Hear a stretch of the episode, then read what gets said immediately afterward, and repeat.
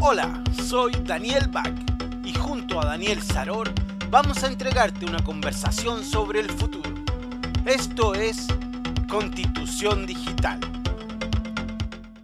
Hola, buenas tardes. Hoy día estamos con María Paz Canales, que fue parte del equipo que fundó Derechos Digitales en 2005. En 2016 se integró al directorio de la organización y en marzo del 2017 asumió la dirección ejecutiva.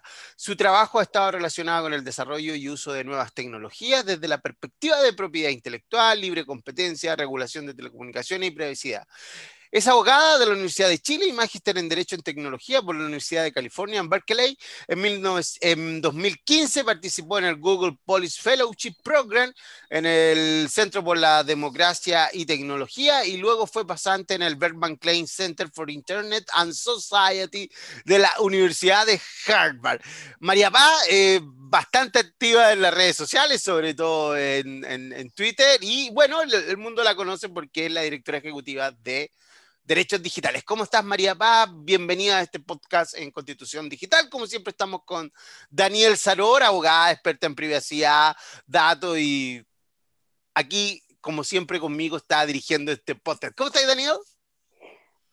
Hola Daniel, súper bien, muy contenta de tener a María Paz hoy día con nosotras, con nosotros, bueno, no con nosotras y, nosotros, digamos, todos los que nos están escuchando. Estoy desconstruyendo. Muy bien, con nosotros, con nosotros. María Paz, ¿cómo estás? Muy bien, muchas gracias de estar con Daniel y Daniel en esta conversación. Eh, eh, y bueno, también con todos los auditores que nos van a estar escuchando en los próximos días en este podcast. Oye, María Paz, oye, María Paz, cuéntanos, eh, ¿por qué te interesaste en la tecnología? En realidad fue como un camino, eh, bueno, varias de las cosas que yo he hecho en mi vida, y entre ellos el camino con la tecnología, fue más bien que la tecnología me encontró a mí, digamos. Partí con este interés eh, cuando estaba en la universidad y, y, era ya los últimos años de universidad y uno empieza como a pensar qué es lo que puede eh, desarrollar, digamos, su carrera como abogado hacia adelante.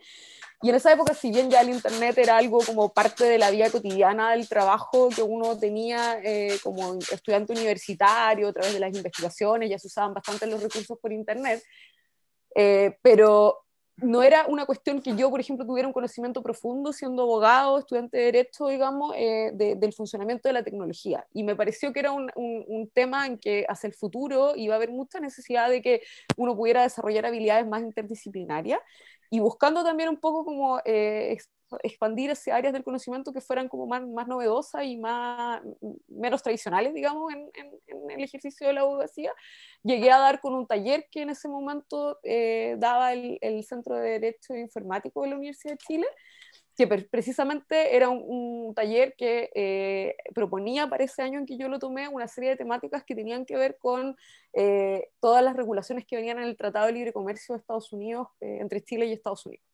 Y ahí fue como que partí desde, por eso es que mi, mi, perfil, mi currículum que leyeron al principio es correcto, porque yo llegué como desde el lado de la propiedad intelectual, que era lo que en ese tiempo se conversaba más. En ese capítulo del, del Tratado de Libre Comercio entre Chile y Estados Unidos se introdujeron una serie de reglas que después impactaron en, en la introducción de varias eh, modificaciones legales. Y, y, esa fue como mi primera aproximación, el como entender cómo estas cosas que venían de este país, que ya tenía la Digital Millennium Copyright Act desde el año 98, que regulaba muchas de estas cuestiones referidas a la tecnología, estaban teniendo una influencia o iban a tener una influencia en Chile a través del Tratado de Libre Comercio. Y era como hablar marciano, porque en esa época había muy poca gente que en realidad o había tenido el interés o, o la oportunidad como de familiarizarse con esos contenidos y empezar a descubrir, digamos, estas temáticas y las organizaciones que a nivel internacional trabajaban eso. Fue mi camino. Daniel mm, y María Paz, una pregunta. A mí me, pasa un poco, conozco derechos digitales más, o menos desde el día que se creó, conocí mucho a Claudio, trabajé con él en algún momento haciendo un par de cosas. Eh, ¿No te pasa a ti que eh, han pasado los años y seguimos donde estábamos hace 10 años? O, más, seguimos donde estábamos hace 20 años, porque tú hablas de, hoy día, bueno, estamos justo en la época en que vamos a firmar el TTP-11, pero ¿te has fijado que el tema de los derechos digitales, hablemos de, de los datos precisos, no ha avanzado nada? La ley sigue estando en el Congreso, seguimos sin un, sin un ente administrativo con poderes, porque ahora se lo pasaron al, al Consejo de la Transparencia, pero ahí estamos. ¿Cuánto crees tú que hemos avanzado en los últimos 20 años desde que se creó derechos digitales? Poco, ¿no? O sea, yo no sé si estoy tan de acuerdo con ese diagnóstico. Yo creo que al final, a lo mejor han habido cosas que no nos han avanzado a nivel regulatorio, que es verdad todo lo que tú describes, de que lamentablemente no hemos llegado a tener una ley actualizada, por ejemplo, sí, sí. de protección de datos personales. Quiero decir que no hemos avanzado desde el punto de vista como nación, como gobierno, como Estado, como legislación, porque la sociedad civil ha avanzado mucho, mucho. Eso, eso es indesmentible.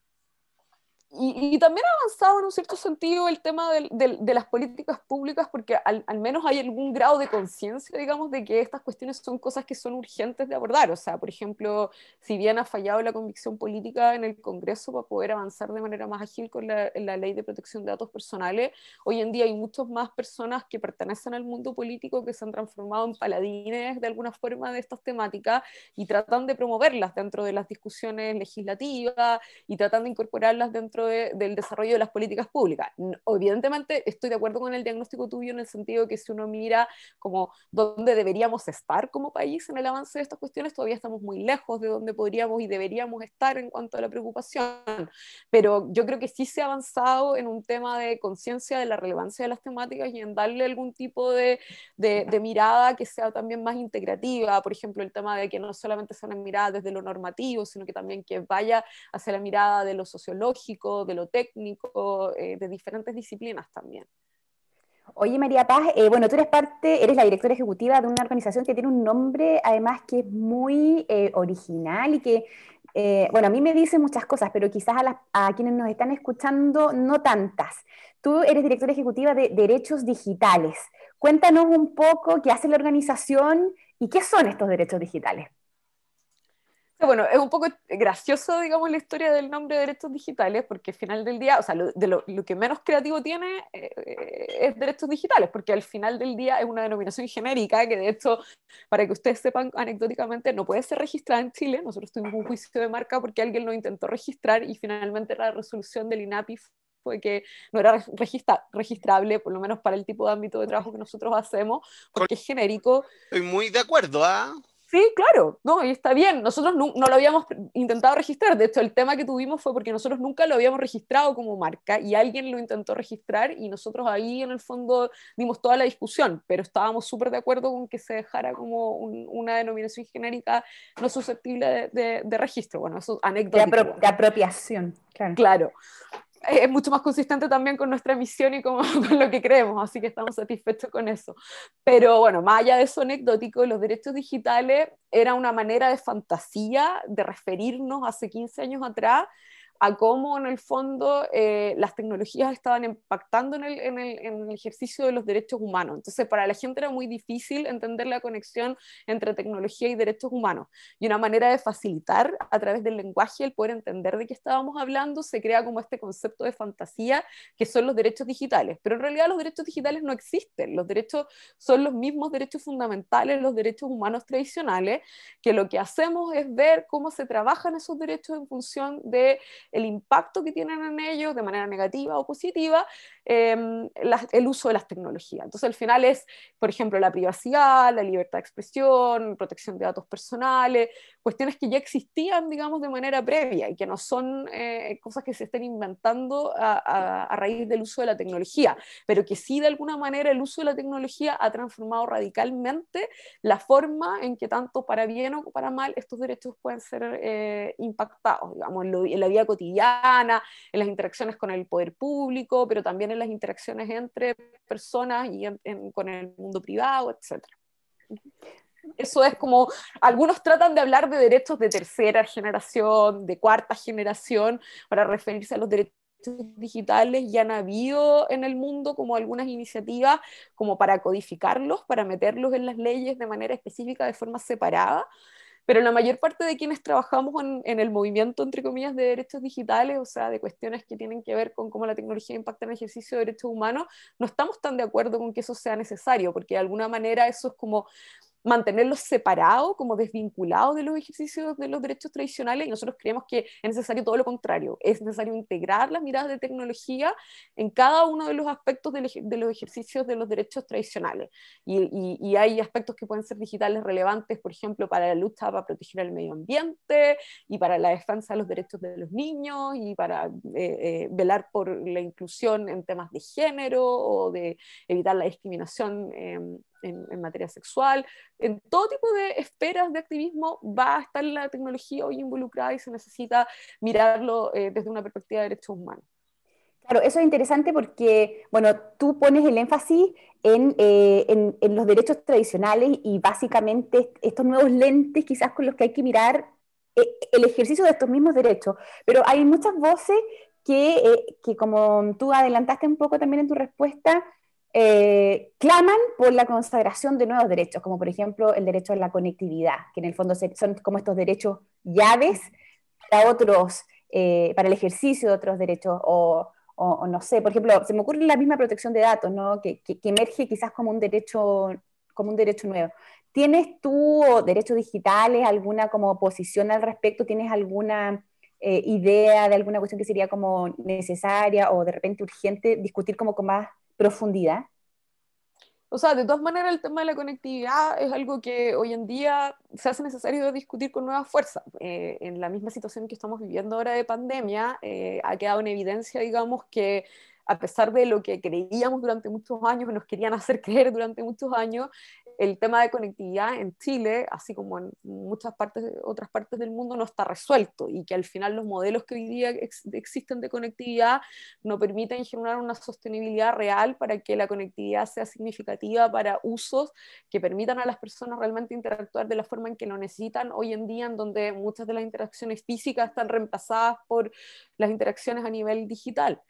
Em, y ahí en el fondo, incluso, bueno, para los que nos están escuchando, partíamos antes de empezar a grabar, estábamos hablando de muchos de los problemas que hoy día tenemos a nivel doméstico en Chile, porque eh, el, ancho de banda que hay en la conexión doméstica no da suficientemente para que haya un niño estudiando, dos padres trabajando, alguien más teniendo que hacer algún otro tipo de uso para hacer un trámite, etcétera. Entonces, finalmente ahí nos damos cuenta de que todas estas cifras maravillosas que en Chile existen de superior a 80% de conectividad son cifras que sabíamos que no eran reales desde antes, porque solo representan niveles de conectividad de ciertos lugares eh, urbanos, donde hay mejor eh, disponibilidad de redes en general, pero además, incluso en esos lugares no es cierta porque la calidad de la conexión eh, y el, el, costo de la conexión y muchas otras variables hacen que efectivamente esa conectividad no sea suficientemente significativa para que eh, uno pueda mantenerse conectado de una forma útil, digamos, para hacer todas las cosas que uno necesita hacer a través de Internet. Entonces, desde ahí, oh, ¿sí? No, no, no, que, que, que terrible cómo se puso... Eh como que hubo, se corrió un velo ahí, ¿ah? El tema, el tema clave de BTR fue realmente complejo. Mm, recuerdo que hubo dos meses donde la gente de BTR poco menos que clamaba por, por, por conectividad. En, esos dos meses de plena pandemia fue fue complejo, muy, muy, muy, muy complejo. María Paz, además de la conectividad, yo, yo voy a volver un poquito al pasado y te voy a preguntar, a mí me gusta este, este tema porque lo hemos conversado en casi todos los podcasts, sale, sale este tema. El tema de los root y el tema del, CERVEL en Chile son dos temas que a mí de verdad me dejan paspado, ah, no sé cómo, pero yo me pongo mi root y estoy, mis datos están, eh, los tiene hasta el caballero que vende verduras en la esquina, ¿cachai? O sea, el cervel y el root, es, esa, esa, esa combinación es realmente mala. Es, es, como tú vas a un sitio web, a, busques aquí, tú lo has visto, ¿no? Tú, los debes conocer y están todos tus datos donde uno vive. Y me imagino que los supermercados y las farmacias y los bancos deben tener aún mucho más cosas de uno. ¿Cómo vamos con eso? ¿Por qué estamos en el año 2020 y seguimos con este, este tema que llevamos 10 años hablando del mismo? lo del CERVEL, yo, no, yo no entiendo por qué no nos hemos puesto de acuerdo para que eh, el, el, el padrón electoral chileno no sea privado. Sí, bueno, lo que pasa es que ese es un, un, súper buen ejemplo, un ejemplo paradigmático de cómo cuando las regulaciones se hacen como en estancos separados, como por un tema que es de un área y que no toca y no especialidades de otras áreas, de otras reparticiones. Cuando se eh, dictó la ley eh, de, eh, del, del, padrón que regula el padrón electoral, digamos, del servicio electoral, etcétera, no se tuvo en consideración el riesgo que tenía el que esa información quedara públicamente disponible, porque al bien que se estaba mirando era a eh, favorecer la transparencia y la posibilidad de que todas las fuerzas políticas pudieran eh, eh, competir en igualdad de armas, digamos, tener acceso a los electores y poder comunicarse con ellos. Pero efectivamente nunca se pusieron en, en la hipótesis de cómo esa información podía terminar siendo mal utilizada para otro tipo de fines, que sí hubiesen estado mejor resguardados, por ejemplo, en la normativa de protección de datos personales cuando se, hace referencia a las fuentes de acceso público, eso se podría haber resuelto, digamos, ese forado, ese agujero por otro lado. Pero como hay una mala comprensión, digamos, de cómo juega una normativa con la otra, o, hay cero comprensión a veces, porque los, los, organismos públicos de una especialidad no se instruyen o no se asesoran con los de otra especialidad, eh, o no averiguan ellos mismos, digamos, esas implicancias. Eh, suceden, digamos, estos resultados negativos que son los que tenemos hoy día. Ahora, esto lo que implica es como lo que tú apuntabas al principio, que al final del día hay un camino todavía que está por, por recorrerse y que no ha habido una voluntad política realmente para poder recorrerlo, de poder hacer estas mejoras. Si tuviéramos una mejor norma de protección de datos personales en lo que se refiere a las fuentes de acceso público, se podría cerrar, digamos, como yo decía, ese forado a través de por ejemplo, reglas que tuvieran que ver con la finalidad o hacer más restrictiva la posibilidad de que se publiquen estas bases de datos sin perjuicio de que el padrón todavía pudiera ser accesible, pero también se podría reformar la normativa electoral en el sentido de reducir la cantidad de datos disponibles. Hoy día todos esos datos disponibles no son necesarios porque las formas de hacer campaña política han cambiado totalmente y, ninguno de esos datos hoy día son realmente útiles porque, bueno, en situación de pandemia lo vimos ahora con el plebiscito, no existen los puerta a puerta, no es eso lo que se hace, digamos. Entonces, claro, ya no se mandan cartas, no se hace puerta a puerta, lo que se hace son campañas por redes sociales y otro tipo de, mecanismos. Entonces, efectivamente, ahí hay un, hay un retraso en la normativa y también hay un retraso como en la comprensión de las autoridades. Por ejemplo, recién ahora en el plebiscito nosotros pudimos tener un acercamiento mayor con el CERVEL para que se pudiera entender de mejor manera el rol que juega toda la parte digital. Ellos tienen un, un muy buen equipo en la parte de comunicaciones en el CERVEL que trataron como de ponerse al día. Es un equipo muy pequeño, con muy pocas capacidades es como para expandir más su acción y a pesar de que tuvimos un súper buen diálogo con ellos, había una cierta limitación en las cosas que se podían hacer. Y eso es un camino que en el fondo requiere voluntad política. El Consejo del CERVEL tiene que ponerle fichas a esto, dar recursos para que se hagan cosas, interesarse en esta materia y promover también que haya cambios regulatorios. Habían déjame hacer una pregunta a la María en este mismo sentido. ¿Y cómo terminamos con, con, el tema del CERVEL y el tema de los RUT? Porque pareciera que también el tema del, de los RUT en Chile eh, así como vamos, pareciera que no va a terminar nunca. O sea, claro, en el fondo los RUT que ya están allá afuera y que en el fondo la jurisprudencia ha como validado la posibilidad de que estén disponibles porque se los considera que una vez ya que están publicados son, eh, pertenecen a la categoría de, fuente de acceso público que está regulado en, en, la, en la ley de protección de datos personales vigente que se puede hacer utilización sin ninguna autorización adicional es como el, el genio salió de la botella, ya no lo puedes volver a meter adentro. O sea, eso hay un, control, una pérdida de control efectiva, digamos. Y la única posibilidad de cambiar de alguna forma eso hacia adelante sería con una disposición que mirara, digamos, a la finalidad del uso de los datos y que pudiera transformar en ilícita o ilegítimo esos usos hacia el futuro eh, de esos root que, que fueron tomados con un propósito distinto. Pero yo no lo puedo, yo como persona natural hoy día estoy en una posición de absoluta indefensión. Soy un pobre usuario que no puedo hacer nada, no le puedo decir a, a quien vendió mi base de datos del supermercado Unimar, supongamos yo que voy al supermercado Unimar, que, ¿a quién le alego hoy día? ¿A quién le pido? No, estamos, estamos, o sea, perdón la expresión, pero estamos jodidos, ¿no? O sea, en el fondo, en teoría, sí hay cómo alegar, eh, pero el punto es que los mecanismos que están establecidos en la ley hoy en día vigente, que es una ley de hace 20 años, eh, son mecanismos que son un poco eficientes, porque en el fondo son mecanismos donde tú puedes pedir acceso a tus datos, puedes pedir eliminación de tus datos, etcétera, pero requieren todo un esfuerzo eh, de parte del usuario, del titular de los datos, que la persona común y corriente no va a hacer, no va a destinar ese tiempo ni esa inversión de plata en contratar un abogado, en hacer todo ese seguimiento porque además hoy día hay re poco, hay, hay muchos, nos conocemos entre todos, pero hay pocos abogados expertos en, en protección de datos, ¿no? A pesar de que los conocemos, son pocos, ¿no, Daniel? ¿Tú qué opinas?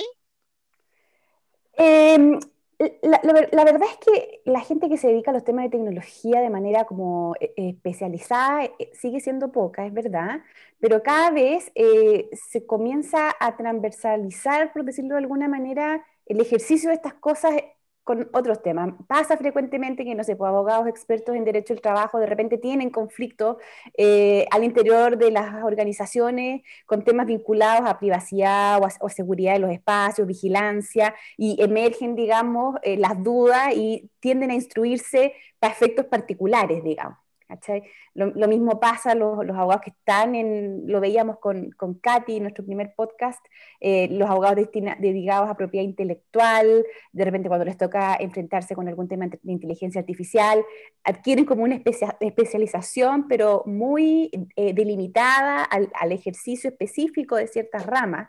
Em, pero yo diría que en general las universidades comienzan a ofrecer de a poco, eh, los últimos cinco años, diría yo, eh, cada vez más especialización en esta materia, pero claro, sigue siendo todavía la masa crítica muy, eh, muy poca. Oye, María Paz, yo quería preguntarte, mira, Daniel menciona, ¿cierto?, este eterno dilema entre el acceso a datos versus transparencia, que son, la, que son como los desafíos de la ley de, elecciones populares y escrutinio. Eh, y en general, ¿cierto? Lo, estamos enfrentados como a temas de derechos humanos donde tenemos dilemas. Eh, y en la sociedad, y la sociedad contemporánea está muy presionada por la vigilancia.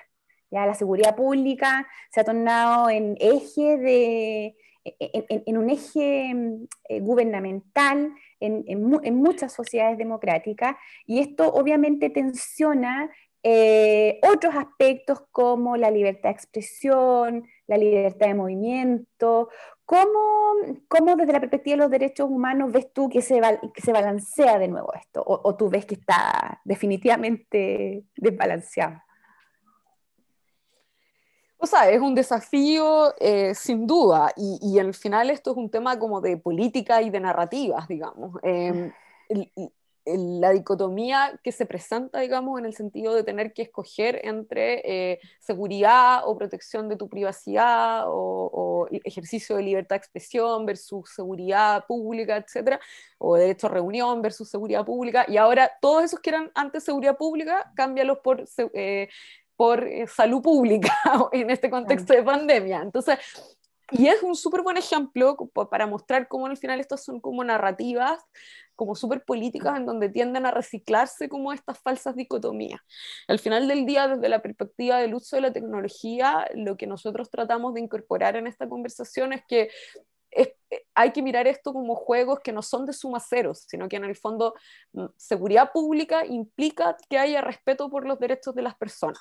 Es parte de la seguridad pública que se respete la privacidad, que se respete la libertad de expresión, que se respete la reunión, em, el derecho a reunión si no hay, digamos, estos elementos, no hay una verdadera seguridad pública. Lo que puede haber es un régimen eh, eh, dictatorial, digamos, un, estado de policía, donde efectivamente nadie se mueve y nadie sale del radar, pero eso no es un ejercicio eh, propio de un, de un, Estado democrático, de un Estado de derecho. Y por lo tanto, si un Estado de derecho, un Estado que se dice democrático, tiende hacia los principios democráticos, quiere realmente alcanzar la seguridad pública, eh, el, implementar, por ejemplo, tecnología para cumplir esa finalidad tiene que ser con el respeto de estos otros eh, derechos también como los que estamos hablando, que son básicamente los que definen las libertades públicas. Y eso es posible hacer, como que al final la falsedad, digamos, que te venden el hecho de que no hay maneras de limitar la tecnología. Nosotros eh, hace un tiempo atrás digamos junto a otras organizaciones de la sociedad civil también eh, casos en contra de los drones de vigilancia, casos en contra de los globos de vigilancia. Y el punto con esas tecnologías es que no necesariamente significa que nunca puedan ser útiles o nunca puedan ser utilizadas. Lo que nosotros decíamos en esos casos es que no pueden ser utilizadas de cualquier manera, para cualquier propósito, de cualquier forma ser almacenada la información, que cualquiera pueda acceder a ella. Y lo peligroso entonces cuando estas políticas públicas se desarrollan sin ningún tipo de regulación que efectivamente fije esos marcos de límite que son los que permiten hacer esa ponderación entre los derechos en juego. Lo mismo, por ejemplo, cuando se habla de ciudades inteligentes. A principios de este año hubo todo un debate por la implementación de un proyecto de, Santiago como ciudad inteligente. De hecho, parte de ese programa se conectaba con el programa eh, Calle Segura que está implementándose por el por el Ministerio del Interior en, colaboración con los eh, gobiernos regionales y ahí se adquirió eh, un gran número de cámaras para eh, hacer vigilancia en espacio público y algunas de ellas específicamente en la licitación, que era por más de 14 mil millones de pesos, se pedía tecnología de reconocimiento facial. Y todo eso en el fondo se hace en un marco en donde no hay ni siquiera una ley de protección de datos actualizada. ¿De qué vamos a hablar, por ejemplo, de una normativa específica que regule las tecnologías de vigilancia, como hay en otros países? En otros países ya de hace muchos años tienen, por ejemplo, normativa que regule el uso de los sistemas de de vigilancia por, a través de cámaras en los espacios públicos o privados. En el fondo, marcos regulatorios que permiten fijar límites, de la misma manera en que, por ejemplo, todos entendemos, y ha sido parte de la regulación en Chile y desde la constitución hacia la ley, que no se puede, por ejemplo, interceptar cualquier tipo de llamado telefónico. Bueno, de la misma manera deberíamos entender que estas tecnologías, si bien pueden cumplir un rol, como lo cumple, por ejemplo, la interceptación de llamadas durante investigaciones criminales, eso se tiene que hacer bajo un marco específico que diga quién lo puede hacer, en qué circunstancias, con qué limitaciones, quién accede a esa información, para qué puede ser utilizada, todo eso. ese es el verdadero problema en este caso, que la única manera de generar esa ponderación es tener reglas claras y que esas reglas sean a través de normativas legales, no políticas públicas que están en el escritorio de alguna autoridad administrativa, eh, sino que debates abiertos en el Congreso, de los cuales la ciudadanía eh, pueda por lo menos eh, tener noticia, digamos, y poder seguirlos o participar si es de su interés, porque esa es la manera en que se definen los conflictos de derecho en un Estado democrático. María Paz, cuando tú hablas de autoridad administrativa, te refieres principalmente a los alcaldes, ¿no? Que hoy día básicamente pueden hacer lo que quieran en comillas, lo que quieran, pero si quieren poner 10.000 cámaras de televisión en una calle, lo pueden hacer sin pedirle permiso a nadie, ¿no? Bueno, le piden permiso a los dueños de los postes, pero bueno. Eh, María Páez, respecto a ese mismo tema, estamos entrando en una época en que hace un tiempo atrás, justo antes de la pandemia, se estaba poniendo de moda en Chile el reconocimiento facial. El mall Plaza Vespucio había anunciado que iba a tener eh, en algunos de sus malls eh, cámaras para grabar, algunos edificios de Woodward te obligan a sacarte una foto si tú quieres entrar, hay otros edificios de grandes corporaciones, mm, mm, recuerdo el Dentel ahí en el Parque Titanio, en el de Microsoft, donde uno si quiere entrar tiene que oh, poner la cara y te sacar una foto. ¿Qué pasa con esas imágenes? No está escrito en ninguna parte, pero como uno trabaja, tiene que entrar a estas reuniones que, claro, porque uno va a trabajar, nadie va a vaciar a, los malls, uno no puede entrar, pero si tú vas a una reunión, por ejemplo, en una oficina, donde te piden sacarte una foto para poder entrar a, tu reunión, ¿qué hacen con esa foto? ¿Dónde está esa foto? ¿Cuándo vamos a terminar con esto? ¿Es posible regularlo o vamos a tener que esperar que salga la nueva ley de datos? ¿Y eh, qué hacemos mientras tanto? O sea, yo, bueno, esto yo lo aplicaba no solamente con el reconocimiento facial, lo aplicaba desde cuando te pedían el, carnet en todas las conserjerías o te pedían el número de tu carnet para anotarlo en el libro. De, yo, bueno, llamo y llamado siempre a la desobediencia civil como forma de resistencia en esto. O sea, creo que hay que resistirse, hay que decir, no, usted, yo, o sea, te, mueres la cantidad de veces que he tenido esta discusión con los conserjes donde les trato de explicar respetuosamente porque sé que es su trabajo, pero le digo, usted no es la autoridad competente para requerirme mi cédula de identidad yo estoy obligada solamente a exhibirla ante carabinero, yo lo entiendo que, si, que usted en el fondo tiene un trabajo, etcétera, pero yo no se lo voy a entregar, digamos, si usted quiere, eh, eh, eh, escalamos el tema con su supervisor, con que sea pertinente. Cuando tengo tiempo lo hago, digamos, trato de hacer esa resistencia civil. Hay otras veces en donde la vía práctica en el fondo te hace, bueno, tienes que ir rápido a la reunión, entregaste el número, entregaste el carnet y pasaste nomás el punto es que, claro, efectivamente es lo que dices tú, no hay hoy día un mecanismo para que realmente haya una rendición de cuentas acerca de qué es lo que se hace con esa información la mayor parte de, las veces esa información no llega a ninguna parte, porque queda en un libro, digamos, que nadie consulta, que nadie ve. Muchas veces yo también he hecho el, el ensayo de dar cualquier número, eh, porque al final del día nadie usa esa información para nada, es una falsa mm. sensación de que puede tener una utilidad de seguridad pública, pero que en la práctica no cumple ningún beneficio. Si alguien comete un crimen, eso no les va a servir de medio probatorio, entonces es realmente eh, un absurdo que, que, como se vincula como con esta sensación de que recoger datos siempre es bueno, como que va a ser bueno para algo, no importa para qué. Y esa es como una de las cuestiones que hay que como sacarnos de la mentalidad y mirarlo como con un juicio más crítico, es decir, cada vez que a alguien le piden una información, eh, uno debería hacer ese ejercicio de, decir, bueno, realmente, ¿para qué es útil esta información? ¿Necesita realmente ser recogida? Y eso, perdón, solo para cerrar, para redondear la idea, eso como para los dos lados, desde yo como usuario, cuando alguien me lo pide, pero yo también como proveedor de servicios, yo como autoridad pública,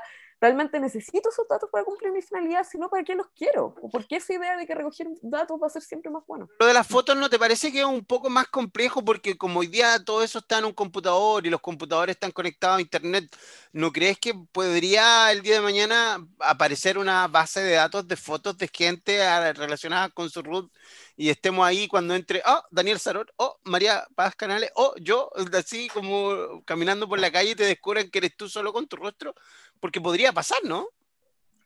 O sea, sí, en teoría podría pasar, pero lo que nosotros, por ejemplo, descubrimos o entendimos, más que descubrimos, que tuvimos información, que en todo caso fue información pública también, a propósito del caso que tú nombrabas antes del reconocimiento facial de Mol Plaza, es que en Chile no han habido eh, intentos exitosos, por decirlo de alguna manera, de construir una base de datos que realmente permita cruzar esa información. O sea, hoy en día ni siquiera la PDI, ni, la, ni Carabineros, ni nadie tiene una base que sea de la calidad suficiente como para generar ese cruce de información, que no quiere decir que no se pueda desarrollar hacia el futuro. Mm. Efectivamente es cierto lo que tú estás diciendo y por eso es que es tan importante que hoy en día, que esas tecnologías todavía son incipientes, eh, con mayor razón nos preocupemos de acelerar la existencia de una regulación para evitar que eso se pueda crear y porque, bueno, también hay otros temas de los que no hemos hablado acá que también están implicados en esta conversación, como el tema de la seguridad digital, de la ciberseguridad, del acceso malicioso por tercero, que también es una cuestión que va más allá del uso que el titular de, de la base de datos, digamos, de esta fotografía le puede dar, que a lo mejor no va a ser la administración del edificio donde se recogieron esos datos, pero sí cualquier otra entidad que pueda tener ese acceso, ya sea a través de porque se le vende esa base de datos o porque se accede maliciosamente a esa base de datos. Y efectivamente ahí sí hay un riesgo. Oye, María Paz, em, ¿tú cómo ves em, el sistema interamericano de derechos humanos versus el sistema europeo de derechos humanos? ¿Tú tienes la percepción de que hay un rezago, que, el sistema internacional no, no, le pone mucha atención al tema de los derechos digitales o a las vulneraciones a los derechos humanos cuando ha mediado algún em, algún mecanismo tecnológico? O sea, de todas maneras, en, el sistema interamericano hay rezago en cuanto a los casos que se han abordado que tengan que, con aspectos, digamos, de tecnología en la vulneración de derechos humanos. Hay muchísimos menos casos en donde se ha discutido el tema comparado con lo que ha sucedido en, en, Europa, en donde todo el tema de protección de datos personales, que ya está más avanzado porque ellos lo tienen incorporado desde su Carta de Derechos Fundamentales, cosa que nosotros no lo tenemos explícitamente, sino que lo tenemos protegido a través de la privacidad. Eh, esto hace que ellos, y bueno, y toda la historia traumática de Europa también respecto al uso de los datos personales, hace que ellos hayan tenido muchos más casos emblemáticos, también por ejemplo cuando se declaró eh, la incompatibilidad de, la directiva que permitía la retención de, de datos, y todo ese tipo de jurisprudencia que ha sido de mucha utilidad en términos de mirar cuáles son los límites en el uso de tecnología que recopila de manera intensiva los datos todos los casos que han tenido ahora de Big Brother Watch, eh, que también permiten establecer limitaciones, por ejemplo, al acceso a los datos por los servicios de inteligencia. Toda esa normativa se ha desarrollado muchísimo más en Europa y en, y en América Latina y bueno, en el sistema interamericano en general. Eso es algo que no se ha producido. Nosotros como organizaciones de derechos digitales, de, bueno, nuestra organización Derechos Digitales y las demás que se preocupan de estas materias en la región, hemos estado trabajando en los últimos años para tratar de promover eh, diálogos con los organismos de, eh, del sistema interamericano, particularmente a través de la Relatoría de Libertad de Expresión, que ha sido la principal impulsora de mm, las temáticas que tienen que ver cómo la tecnología toca el ejercicio de derechos humanos, el que se puedan empezar a dictar algunas directrices o se tomen algunos casos que resulten emblemáticos. Y hoy día hay como uno o dos casos en cola que están viendo este tema. Hay uno de una normativa que mm, reguló la retención de datos en México, que está, es un caso que debería ser resuelto prontamente y que podría generar una, jurisprudencia interesante similar a la europea, y un par de otros casos más que están así en cola que tienen que ver con, con cómo eh, también los estados eh, han eh, desarrollado estos sistemas de vigilancia de manera pública, con reconocimiento facial en las calles, hay un caso en Paraguay, hay otro caso en, Argentina también, em, y son casos que podrían ser emblemáticos para nuestro sistema, para poner a prueba, digamos, cómo se aplican los principios tradicionales, que en general en, eh, la jurisprudencia del sistema interamericano ha sido muy fuerte en protección de, de libertad de expresión, de privacidad, de derecho a reunión, pero siempre en la esfera tradicional y no en, en, relación al uso de tecnología, y eso es lo que esperamos que prontamente cambie. Pero los tiempos del sistema interamericano son largos, entonces pueden pasar fácilmente otros cinco años hasta que no hayan casos que sean emblemáticos que tengamos con resolución. María Paz, eh, eh, mandémosle saludo a la gente de datos protegidos, ya que Daniel fue una de las personas que, que, también estuvo ahí en, el, en, esa, en esa organización, porque ellos también trabajan mucho con en, en, estos temas de, de, los datos, la privacidad y todo eso. Oye, hablemos un poco del mundo digital, de las grandes tecnológicas. Yo les voy a hacer una pregunta. Hicimos en el periodista, donde habitualmente también publicamos este podcast, hicimos una investigación sobre los trackers en línea. Y resulta que en Chile los mayores eh, sitios web que tienen más cantidad de trackers nosotros le pusimos así, los cómplices de los trackers de Google, son los medios de comunicación. Hoy día para informarse uno, para entrar a la tercera, la tercera tiene alrededor de 30 trackers que te saben tu IP, lo que uno hace y todo el cuento. Y ese, ese, si bien es cierto, pareciera que la gente está un poco más alejada de eso, porque la gente llega, ve megavisión a través de la web y todo, a la gente no le importan mucho los datos que da, pero hoy día Google, Facebook, Amazon, Twitter, eh, las grandes tecnológicas, me falta una, ¿cuál me falta? La China, pero bueno, la China en Chile no, no, no, ha, entrado mucho. ¿Cuál me falta, Daniel, aparte de Amazon, Facebook y... Mm? Google, Google, Apple. Apple, Apple, Apple, Apple. El GAFA, te faltaba la otra. Me faltaba. ¿Qué hacemos esto? Porque eh, en algún momento se pensó que el GDPR iba a, iba a salvar la situación y con el tiempo se ha visto que tampoco tienen plata ni gente para llevar a su juicio a, éxito. Hace poco renunció gente del GDPR porque no estaban llegando a ninguna parte. ¿Qué opináis de esto, María Paz? Que eh, en un momento se vio que ese era el camino para Sudamérica, para nosotros, en especial para Chile, seguir el camino del GDPR de Europa, pero en Europa tampoco ha funcionado mucho, tú sabes, llevan cinco o seis años y poco éxito, ¿no? O sea, lo que pasa es que al final del día siempre esto tiene como muchas partes, digamos, no es como un, no es como, no hay una bala de plata para solucionar el problema completo. Eh, el, problema no se va a solucionar por tener la, la, regulación más actualizada, que es lo que tú estás diciendo justamente. El GDPR puede ser la regulación soñada en términos teóricos, en cuanto que establece una mayor eh, eh, cantidad de derechos, mejores mecanismos de protección, etcétera pero al final del día, si no está acompañado con la posibilidad de que hayan recursos suficientes para que se desplieguen, digamos, todas esas capacidades que están establecidas en el, en el GDPR respecto a la fiscalización y la sanción de las conductas inadecuadas, llegamos a un resultado que, que, al final es lo que dices tú, no es 100% satisfactorio y la gente se siente frustrada porque hay una promesa no cumplida de alguna manera de lo que se decía que iba a ser el reglamento y, y finalmente no lo hace. Entonces hay que tener mucho cuidado en eso porque al final del día eh, hay que tener una normativa que sea sólida en términos de los principios y las reglas, pero también hay que, hay que prestar mucha atención a cómo eso se va a operativizar y que realmente haya autoridades que sean competentes en lo técnico, suficientemente independientes y dotadas de recursos que sean suficientes para ejercer su labor.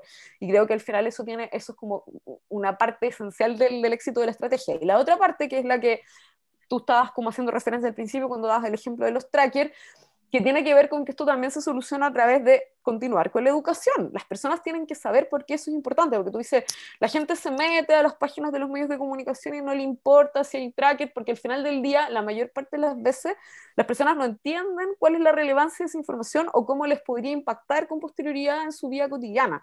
Entonces, en el fondo, si yo no tengo ese nivel como de conocimiento, eh, que no digo que sea un conocimiento técnico, yo creo que al revés, como que hay que tratar de popularizar esto, como hablarlo en términos, de nuevo, mucho más coloquiales y más como políticos, de nuevo, no solamente técnicos. Decir, esa información eh, es relevante porque después las grandes tiendas o los grandes proveedores de servicios te perfilan y te discriminan en, en, el, en, el, en el tipo de producto que te ofrecen, en el precio que te ofrecen y todo eso.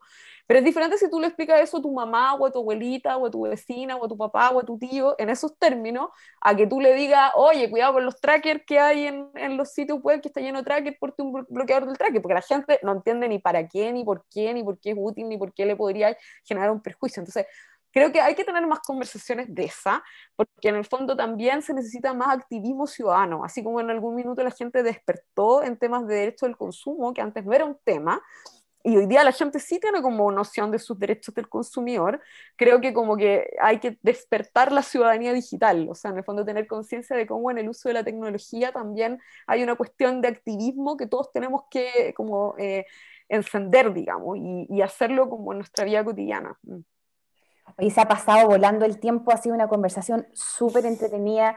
María Paz, oye, cuéntanos, para ir cerrando ya, ¿Cuál crees tú eh, que es la forma en que la nueva constitución debería abordar el desafío tecnológico eh, de las generaciones que van a vivir bajo, bajo sus reglas? Eso es una cuestión súper compleja, porque bueno, justo eh, ayer me habían invitado a una sesión en la Universidad de Chile donde los estudiantes estaban organizando unas jornadas para debatir justamente este tema y, yo, por lo que he dicho también durante esta conversación, no estoy tan convencida de que necesariamente el tema de incorporar cómo la tecnología impacta en el ejercicio de derechos pasa por contemplar un catálogo de derechos referidos a la tecnología específico de la Constitución. Creo que en algunas cosas va a tener que haber alguna referencia directa por que el nivel de impacto que tiene el uso de la tecnología en el ejercicio de derechos, em, de, algunos derechos específicos, es súper alto, como lo que estábamos hablando ahora de protección de datos personales, probablemente libertad de expresión, el tema de acceso a Internet y conectividad, probablemente van a ser algunos de los que van a tener que estar involucrados. Pero de manera más amplia, yo creo que en el fondo todo lo que es el debate constituyente va a tener que ir acompañado de eh, conversaciones dentro de cada una de las garantías donde se haga referencia a cómo hoy día algunas de esas garantías están intermediadas o pasan por el uso de tecnología o la tecnología impacta en su ejercicio. También a los derechos económicos, sociales y culturales. Hoy día, por ejemplo, el derecho a la salud, con todo el desarrollo de inteligencia artificial para hacer diagnóstico que van a eh, empezar a desarrollarse, el acceso a la justicia, donde también la inteligencia artificial está cumpliendo un rol, eh, todo lo que tiene que ver con la toma de decisiones desde, desde, desde el el poder público, digamos, eh, tanto a nivel del Ejecutivo Central como a nivel eh, de los municipios que hablábamos antes, tiene que haber una carga de que cuando se implemente tecnología sea con transparencia, con transparencia de por qué esa tecnología es necesaria, es útil y es eficiente para abordar el problema de política pública que se quiere eh, resolver y además también con transparencia respecto de cuáles son los recursos que se requieren, cómo se establecen, por ejemplo, las asociaciones público-privadas, porque si no, al final esto se transforma como, como la varita mágica que se utiliza discursivamente en la política para decir que se está haciendo algo sobre un tema, pero no se asegura que realmente ese sea el remedio efectivo para el tema que se quiere abordar. Y además se, se puede utilizar, digamos, para ocultar todo tipo, digamos, de, de, de, de inversiones, digamos, y de, y de vínculos entre lo público y lo privado que, que realmente no, no tengan la transparencia suficiente para asegurar el mejor uso de, los recursos públicos. Entonces, todo eso yo creo que debe ser abordado en la Constitución de alguna manera, aunque sea colateral en las discusiones por los constituyentes. Yo creo que lo esencial sería poner que la, el acceso a Internet o a la conectividad sea un servicio público. Y, los derechos de la vida privada o la privacidad, bueno, íbamos a tener que ver eh, que la gente entienda que su cara es su cara, nadie se la puede quitar en una foto y usar como las tribus antiguas, ¿cachai? Que cuando uno llegaba a una isla que nunca había llegado el hombre, nadie se quería sacar una foto porque te robaban el alma. Bueno, ahora vamos a tener que pedir que no nos, no nos tomen fotos. Bueno, en, Japón, no, no, no, en Hong Kong usaron unos sistemas, ya, ya, ya venden sistemas para que no te puedan traquear el rostro. No sé si lo sabíais, Daniel, pero de maquillajes también. Nosotros, de hecho, una de nuestras miembros del equipo eh, dictaba unos, unos, cursos, unos tutoriales de maquillaje anti, anti reconocimiento facial, que también es una técnica que se está desarrollando de activismo y resistencia para preparar a la gente que vaya a las protestas donde va a haber cámaras con reconocimiento facial, se entrena a los activistas en maquillaje anti reconocimiento facial. Voy a, voy a poner esto en el podcast, en el Twitter. Este podcast sobre privacidad y datos con María Pascanales, que fue parte del equipo que fundó Derechos Digitales en el 2005. En 2006 se integró al directorio de la organización y en marzo del 2007 asumió la dirección ejecutiva. Eh, María Pascanales, eres una chica muy joven, gracias por estar con nosotros. Me, encanta que los directores, o sea, que, que tú seas una directora ejecutiva y que esta, esta, esta esta ONG tenga mucha relación con los jóvenes, porque de verdad que es una organización joven, que es una organización joven de jóvenes, y eso ha, hecho que mucha gente se acerque a ustedes.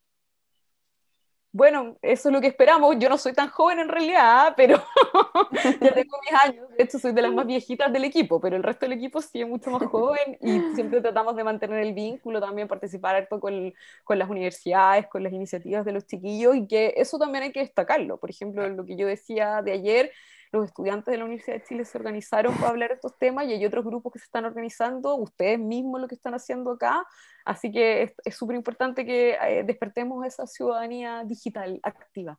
Bueno, terminamos podcast de hoy día con María Paz Canales, que es abogada de la Universidad de Chile, magíster en Derecho y Tecnología de la Universidad de California en Berkeley. En 2015 participó en el Google Policy Fellowship Program y en el Centro para la Democracia y Tecnología, y luego fue pasante en el Berkman Clay Center de Internet and Society de la Universidad de Harvard. Muchas gracias. Muchas gracias, María Paz. Un gusto conocerte. Y terminamos. Igual. ¿Qué tal? Y nos escuchamos la próxima semana. Eh, muchas gracias a todas y chao. Muchas gracias por escuchar. Adiós. Chao.